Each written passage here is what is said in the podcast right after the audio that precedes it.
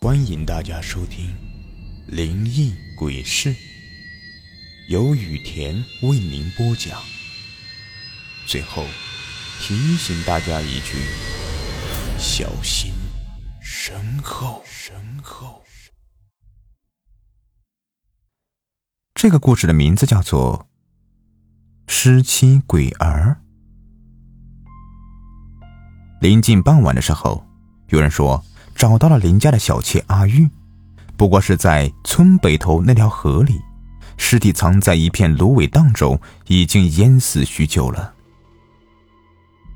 林家老爷是个大富商，纳的小妾足有十几个，再加上如今年老，力不从心，所以听到阿玉的死讯，也只是叹了一声，也不管他为何淹死，只是吩咐下人葬礼简单操办即可。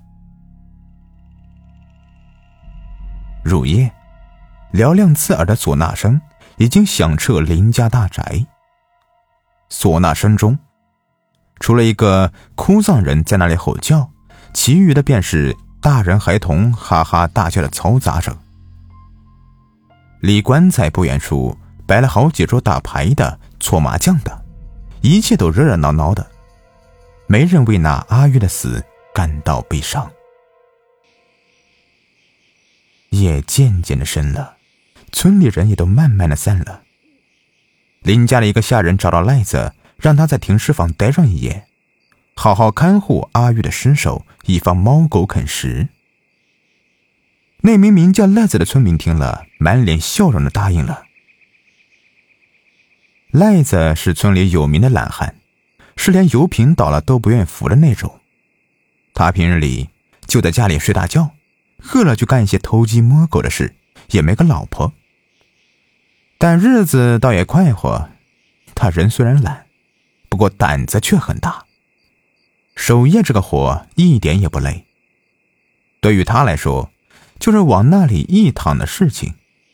他之前干过好几回了，不过都是对着一些老头老太。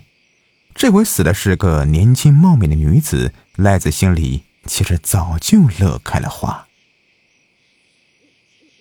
林家的下人给赖子准备了几碟小菜，一小坛酒和两支长长的蜡烛，另外还有十两银子作为酬劳。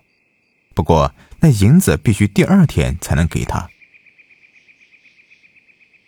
送走了下人，赖子迫不及待的闭了屋门，拿起桌上的酒便痛痛快快的喝了起来，一坛酒没几口就见了底。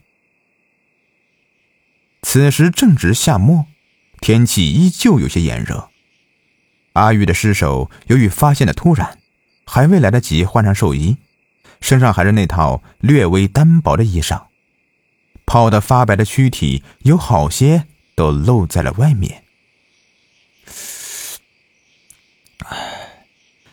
赖子吞下最后一口酒，眼睛不由自主的瞥向阿玉。从进门之前，他就已经开始打量草席上的尸体。但碍于林家下人没敢细瞧，如今就剩他一人，又是喝了酒，胆子变大了。瞧了几眼，哪里觉得过瘾呢？最后，索性拿了个鸡腿，一边啃一边直勾勾的对着尸体发愣。林老爷的小妾个个貌美如花，阿玉算里面是比较一般的，但在这村里依旧是能够让男人流口水的尤物啊。听说这阿玉是林老头去长安路上遇见的，因为父母重男轻女，就卖给了这老头。这老不死的，这么多女人，咋不累死他？赖子愤恨的咬了一口手里的鸡腿，望着阿玉叹息道：“哎呀，可惜可惜呀，真是可惜呀！怎么就淹死了呢？真是老天瞎了眼。”这要是嫁给我，我一定当个宝贝，天天捧着。哪像那林老头，睡了这个还要那个。一阵风吹进了屋内，凉飕飕的。赖子缩了缩脖子，回头发现窗户没关，于是三两口吃了手中的鸡腿，起身去关窗户。待他关了窗户，伸手抓了一把花生，回头再看阿玉的尸体时，却一下子愣住了。摇曳的烛光下，阿玉的衣服被方才那阵风微微掀起，露出平坦光滑的小腹。小腹被河水泡得发白，在昏暗的烛光下，仿佛会发光，格外的显眼。赖子看得目瞪口呆，像个木头一样盯在那里。赖子活了三十几年，连个女人的手都没有摸过。他曾想进妓院里面去玩玩，但人家看他那副德行，连门也没有让他进。后来他又想偷看女人洗澡。过过眼瘾，但奈何女子洗浴都极为隐秘，试了几次都没成功，于是也懒得尝试了。不过现在就有一个女人在他眼前，虽然是死的，但终究还是个女的。赖子的手颤抖了，按上去，然后轻轻的来回滑动，滑滑的，凉凉的，好像绸缎。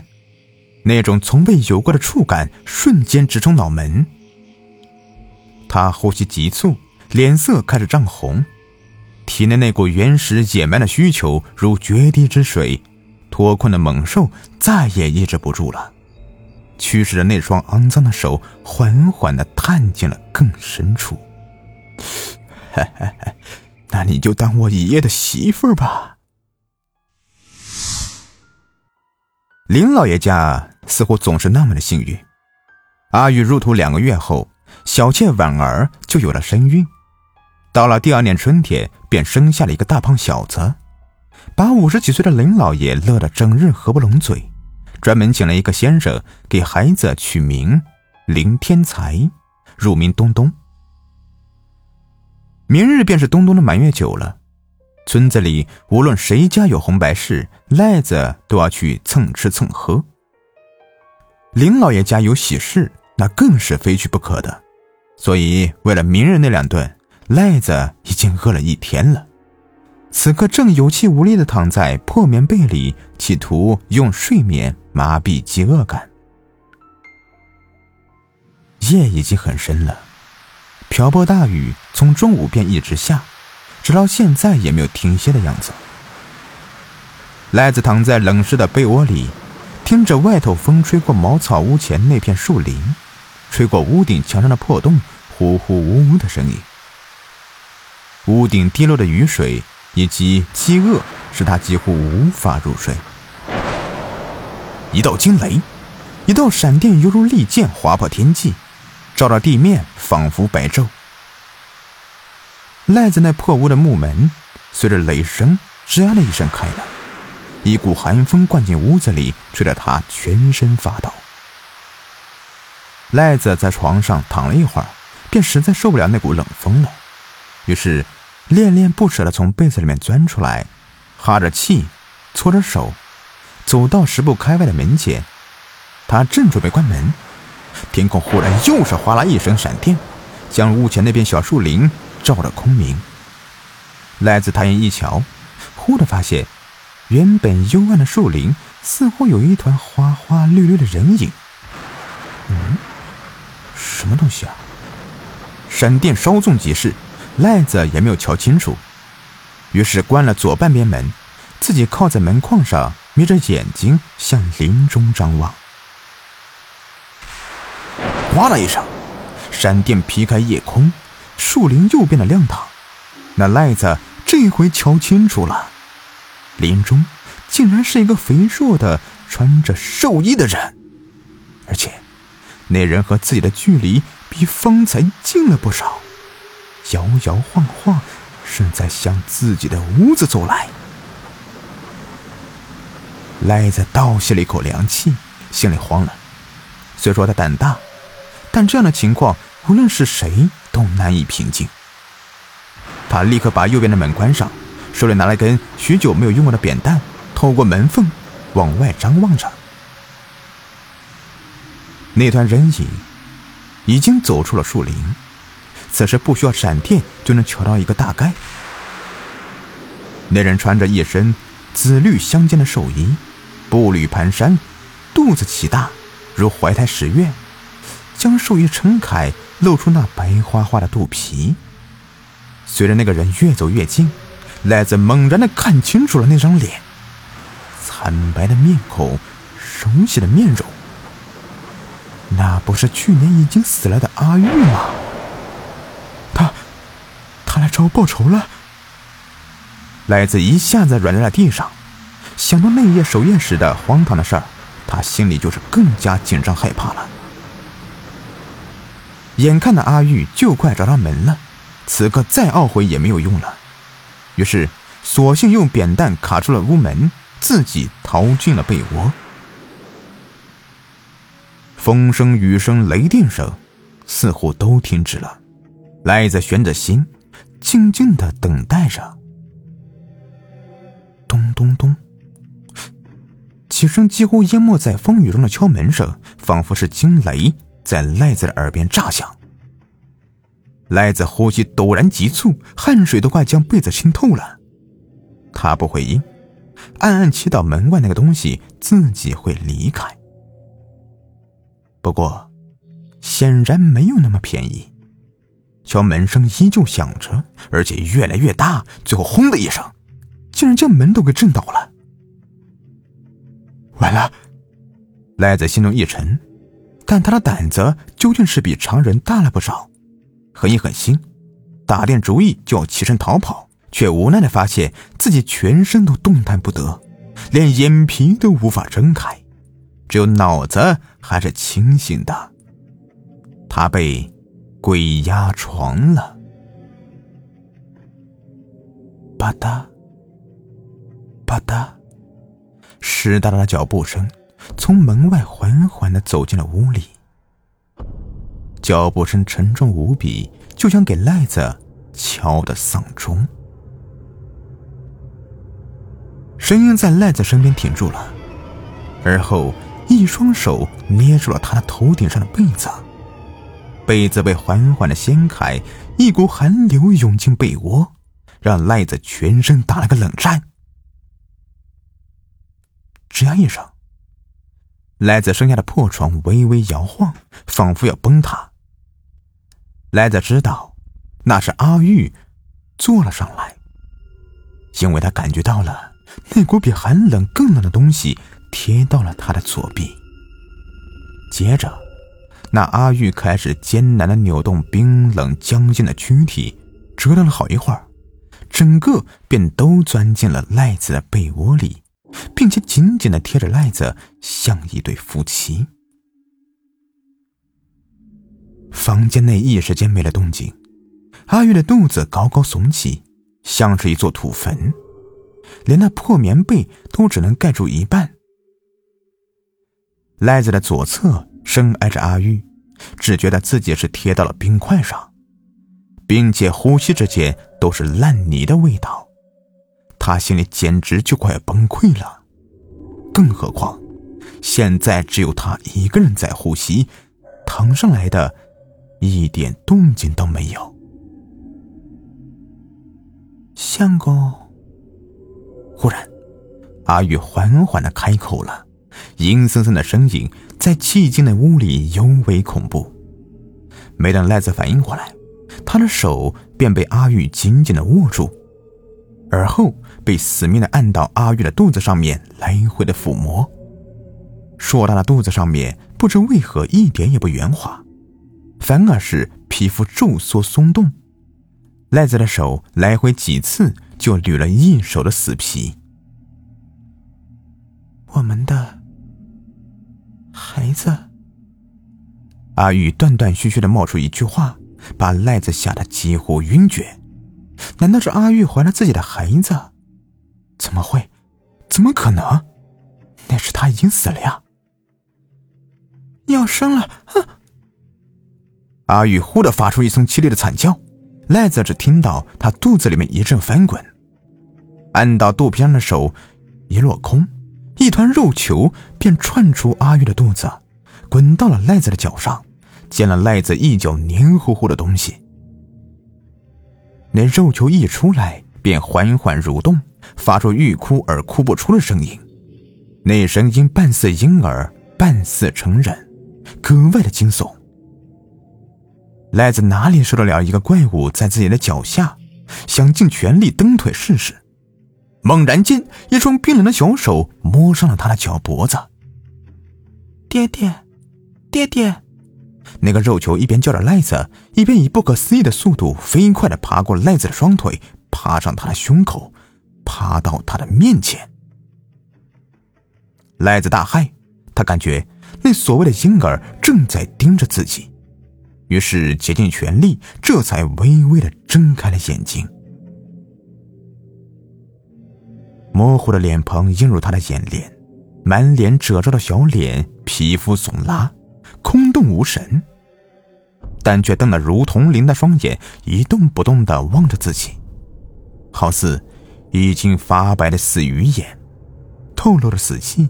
他全身满是湿水。一滴一滴落在赖子的脖子上面。啊的一声，赖子最后发出一声恐怖的呐喊，随后便失去了意识。第二天清晨，雨终于是停了。赖子睁开眼睛，发现屋内平平常常，没有阿玉，也没有那个孩子，顿时笑道：“哼。”原来是个梦呢，他奶奶的，吓死我了！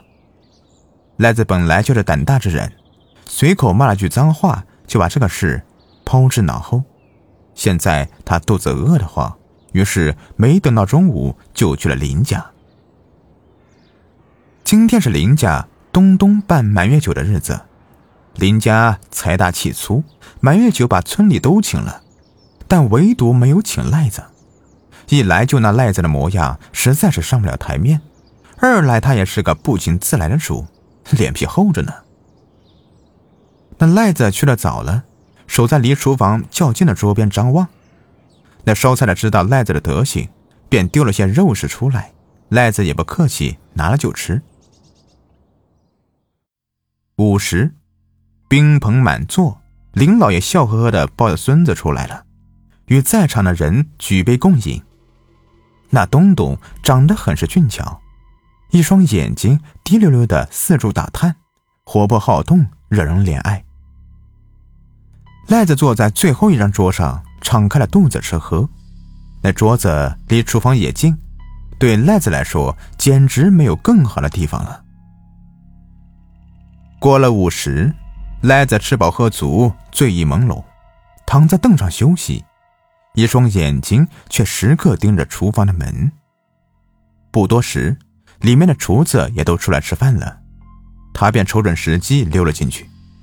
嘿嘿嘿，带老子好好看看，带点东西回家慢慢吃。赖子心里暗喜，开始东一块肉西一瓶酒的往衣服里面藏吃的。他正藏着高兴呢，却忽然发现。厨房的角落里有一团小小的白白的东西缩在那里，那东西背对着自己肩膀一动一动的，发出细细碎碎的响动，应该是在吃什么东西。咦，是谁的孩子吗？怎么没穿衣服呀？赖子看着奇怪，暗自的嘀咕了一句，也没有管他，转身继续干自己的事。等赖子东西拿完，一转身，顿时吓了一跳。只见之前还蹲在角落里的东西，已经低着头站在了他的身后，看样子还真是一个孩子。不过这孩子的身形实在是太小了，勉强到赖子的膝盖，就像刚出生一样。你谁家的孩子？你父母呢？赖子奇怪的蹲下来。歪着头询问那个孩子，但等他看到那张脸的时候，整个人惊叫一声，瞬间跳起，手中的酒罐子也咣当的掉在了地上。因为那个孩子就是昨天夜里爬到他的被窝，阿玉生给他的那个鬼儿。厨房内瞬间变得阴暗无比，只听见那个鬼儿带着哭腔喊道。爹爹，爹爹，俺也要办满月酒，俺也要办满月酒。声声凄厉，听得赖子全身发麻。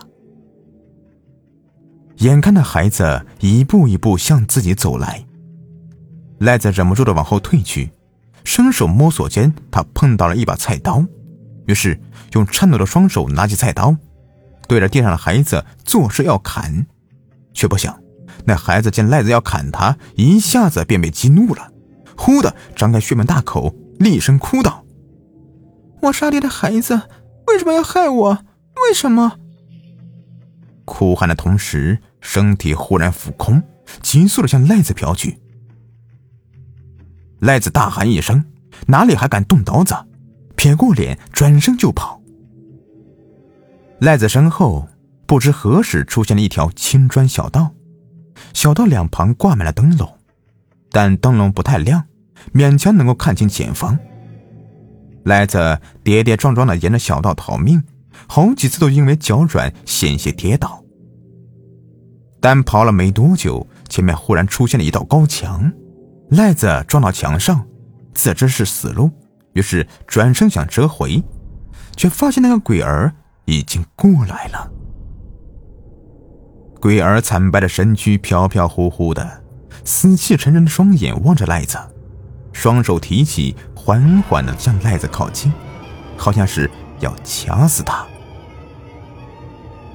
赖子惊恐万分，但此时已无退路，眼看着那双手就要碰到自己了，他心一横，忽然拿刀猛地向前砍去，一声痛苦的哭喊声从前面传来，赖子感到手上、脸上都溅到了猩红的血液。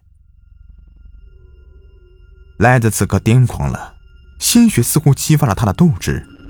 他操了刀，闭着眼睛对前面一顿乱砍，一直砍到手酸了，这才停手。赖子睁开了眼睛，眼前的鬼儿已经倒在地上，不停的抽搐。他正准备歇一口气，却看到不远处那个死去的阿玉挺着大肚子在向他招手：“不，不要来找我，不要来找我了。”赖子刚刚松懈的神经又紧张了起来，看来那所谓的鬼儿子还没死，他还在阿玉的肚子里。我让你他妈来找我！赖子大喝一声，挥刀冲向阿玉，他伸手一下子将刀捅进了阿玉的肚子里，一下，两下，三下，一直到后脑勺挨了一棍，头晕眼花，倒在了地上。恍惚间，眼前的阴暗被刺眼的日光代替，赖子耳边嗡嗡作响。